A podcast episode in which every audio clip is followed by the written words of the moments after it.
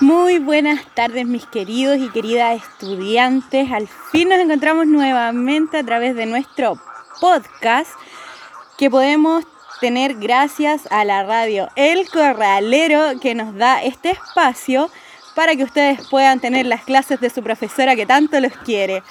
Eh, hoy tenemos una actividad muy especial y esta actividad no va a ser solamente hoy, van a ser las tres clases siguientes, o sea, esta y dos más eh, y por eso voy a necesitar que no falte ni a esta, ni a la próxima, ni a la siguiente, porque está todo relacionado y todo tiene que ver con el objetivo de aprendizaje que les voy a explicar ahora. Y ese objetivo es que vamos a analizar desde distintas interpretaciones el presente. Vamos a verlos desde la perspectiva de los pueblos indígenas de Chile y también de Latinoamérica. Y en este momento yo le voy a pedir al señor DJ que me pare la música, por favor. Y que busque una que yo tenía por ahí guardada antes, porque mis queridos estudiantes van a tener que adivinar a qué país pertenece nuestro invitado con la siguiente canción. Adelante DJ. Una pista.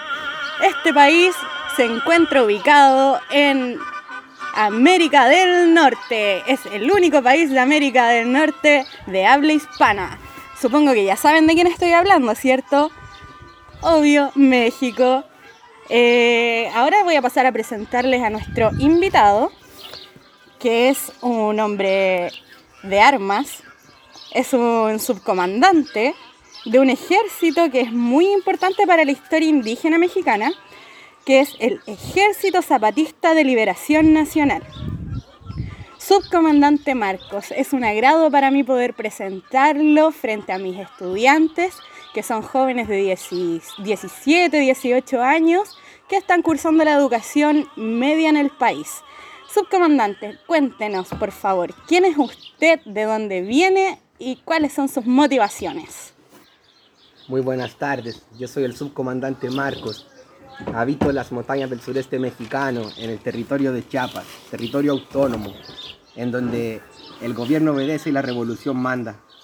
Nuestras motivaciones son básicas, el techo, la tierra, el trabajo, el pan, la salud, la educación, la independencia, nuestra democracia, libertad, justicia y paz. Estas siempre fueron nuestras demandas a la larga noche de los 500 años, pero estas son hoy nuestras exigencias. Nuestra mayor motivación en realidad que lo único que nos propusimos es cambiar el mundo. Lo demás lo hemos improvisado.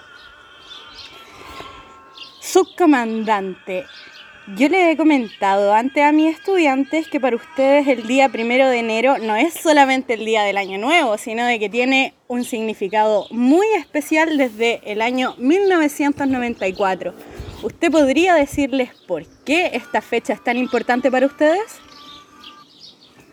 Bueno, esa fecha para nosotros es la más importante porque marca el fin de la larga noche de los 500 años. El 1 de enero del 94 entraba en vigor el Tratado de Libre Comercio con América del Norte, con México, Estados Unidos y Canadá. Estos se querían convertir en un solo mercado y pasar por encima las tierras de los campesinos y los indígenas de nuestra tierra. Así el gobierno dejaba claro cuáles eran sus intereses y querían centrarse en el norte del continente americano, multiplicar su crecimiento económico a través de la liberalización de nuestra zona comercial con sus socios ricos más cercanos. La gente, nuestra gente, cuando no puede hablar, toma un arma. De ahí es donde viene nuestro levantamiento. El fin de la... Ay, perdón. Subcomandante, tranquilo. Eh, cuando usted nos habla de la larga noche de 500 años. Este concepto para nosotros es súper extraño y me imagino que mis estudiantes no lo habían escuchado antes. Eh, ¿Nos podría explicar a qué se refiere cuando dice la larga noche de los 500 años? Sí, puedo referirme a eso. El pueblo americano, todos los pueblos americanos, desde hace más de 500 años han sido obligados a permanecer en la oscuridad, en la pobreza y en la marginalidad de nuestros territorios. Han arrojado nuestras culturas ancestrales al fuego, al olvido, y muchas veces nos han condenado a muerte en pos de los mandatos de los dominantes, arrasando con todo lo que parece imperecedero. Los habitantes de nuestros territorios nos convertimos en los condenados de la tierra, en resistencia contra el sistema colonial. Una idea bastante clara para entender el nacimiento del movimiento indigenista de toda nuestra América y todos los frentes de resistencia cultural que así han surgido, nacidos en las diversas fronteras del tercer mundo, contra todo el modelo económico y la precarización de nuestras vidas. Cuenta la historia que el monumento a Colón, el genovés, debía apuntar a América. Lo cierto es que él hace hacia el lado contrario, en un error involuntario, da su espalda hacia nosotros, hacia el tercer mundo, a los condenados de la tierra. Eh, de esta manera a mí me gustaría igual contextualizar a los chicos, a mis estudiantes, eh, con la materia que nosotros hemos pasado en clase ya que según las palabras que podemos escuchar del subcomandante Marcos, eh, nos dice que los problemas que ellos están enfrentando eh, con el ejército zapatista de liberación nacional, eh, en el fondo vienen desde, desde la colonia, porque son, las estructuras de dominación se armaron en esa época y si bien han cambiado quienes van, quienes mantienen el poder, la estructura en sí se mantiene. Y eso eh, pasa en toda América Latina, chicos. También pasó en Chile eh, con el caso de los criollos, que cuando toman el poder eh, deja de estar presente la corona española, pero sin embargo se mantienen las estructuras de dominación y, y los pobres siguen siendo pobres, siguen siendo explotados, ya sea por el español o por su hijo, nacido en América. Subcomandante, también me gustaría preguntarle por qué ¿Qué Zapata?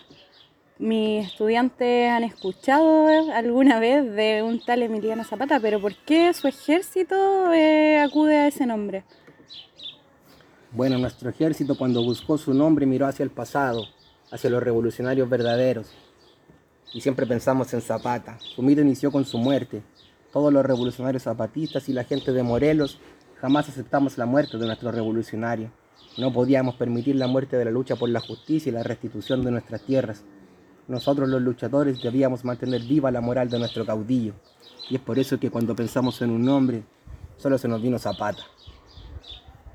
O sea que ustedes igual relacionan la lucha que están llevando a cabo desde mm, el 94 con la que llevó Zapata por los años 30. Sí, nuestra lucha es la misma. Las causas de la revolución del 30 son las mismas causas del levantamiento zapatista del 94 y el fin de la larga noche de los 500 años. Subcomandante, le voy a proponer una dinámica un poco diferente. Yo voy a decir un concepto y usted va a referirse a él. El primero es desigualdad social y concentración de la riqueza. Bueno, la desigualdad social y la concentración de la riqueza se dio mucho durante el gobierno de Porfirio. Nuestro país tuvo un crecimiento económico importante, pero sin embargo la riqueza quedó repartida en unas cuantas manos nacionales y otras pocas extranjeras. Libertad política. Oh, la libertad política. Nuestro pueblo jamás podía llegar a, a, proponer ningún representante dentro de los poderes estatales, ni tampoco de los federales. Todos esos eran impuestos por Porfirio Díaz, quien a pesar de estar contra la reelección permaneció en el poder por más de 30 años. Campesinos y tierras. Los campesinos y las tierras tienen mucho que ver con el despojo que han sufrido. Porfirio Díaz hizo una serie de reformas legislativas que facilitaron la entrada de compañías extranjeras que se adueñaron de los que ellos llamaron los terrenos baldíos, los cuales en realidad pertenecían a indígenas, campesinos o gente muy pobre, que no tenía el dinero para trabajar sus tierras y fueron despojados por ellas, de ellas. Eh, al respecto, igual pasó algo similar acá en Chile eh, durante la dictadura, eh, pero es un tema que vamos a analizar más adelante. Vamos a seguir con la dinámica de conceptos.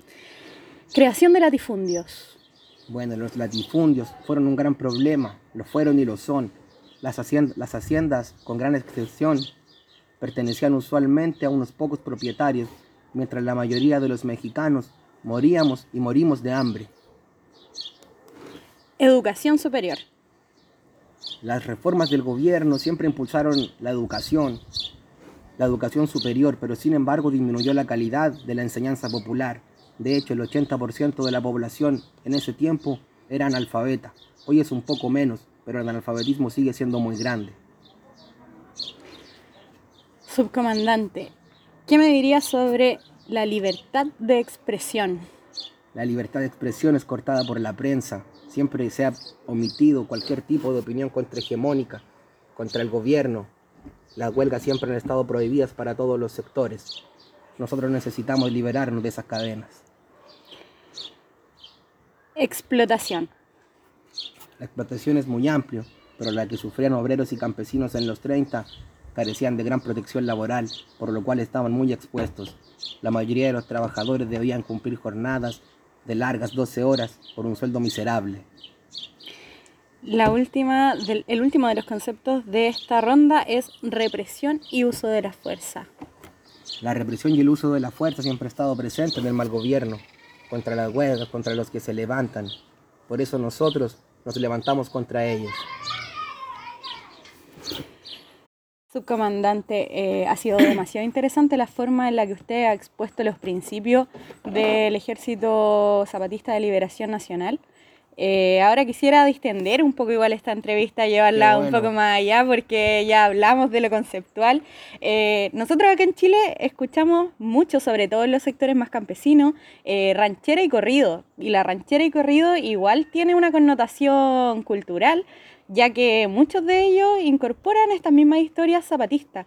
Y quería consultarle si usted tiene algún tema, algún corrido que sea de su agrado, que sea significativo para usted. A ver si nuestro DJ la tiene por ahí para que empecemos a cerrar esta entrevista. Qué bueno que me habla de la música. Los zapatistas nos encanta el arte, la cultura, la poesía. Allá en México se escucha mucho corrido en todos lados y Chiapas no es la excepción. Bueno, el corrido que más me gusta obviamente es el de el himno de los zapatistas. Es el que escucho siempre.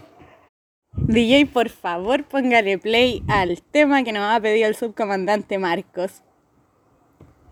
Vamos, vamos, vamos adelante. Y algo, y algo. Qué buen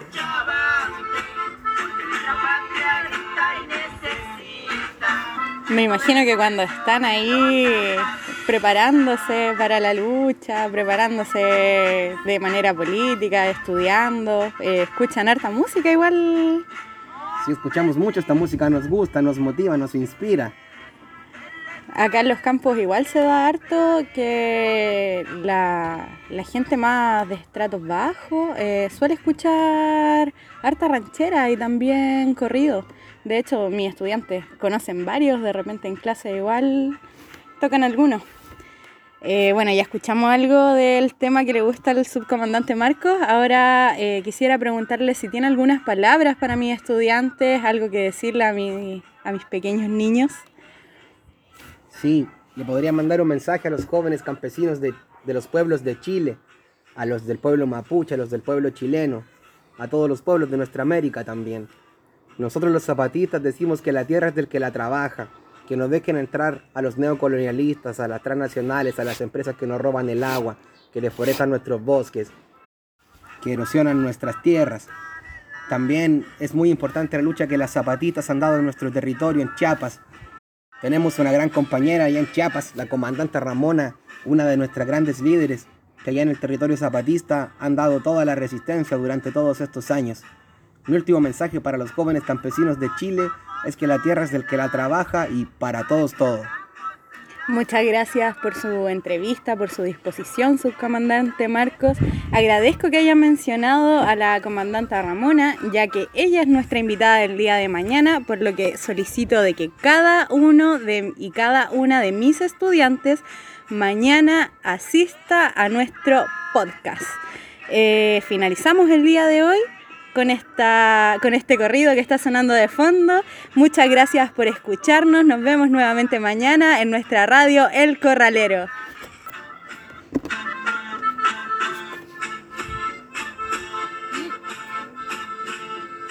Zapata vive, la lucha sigue.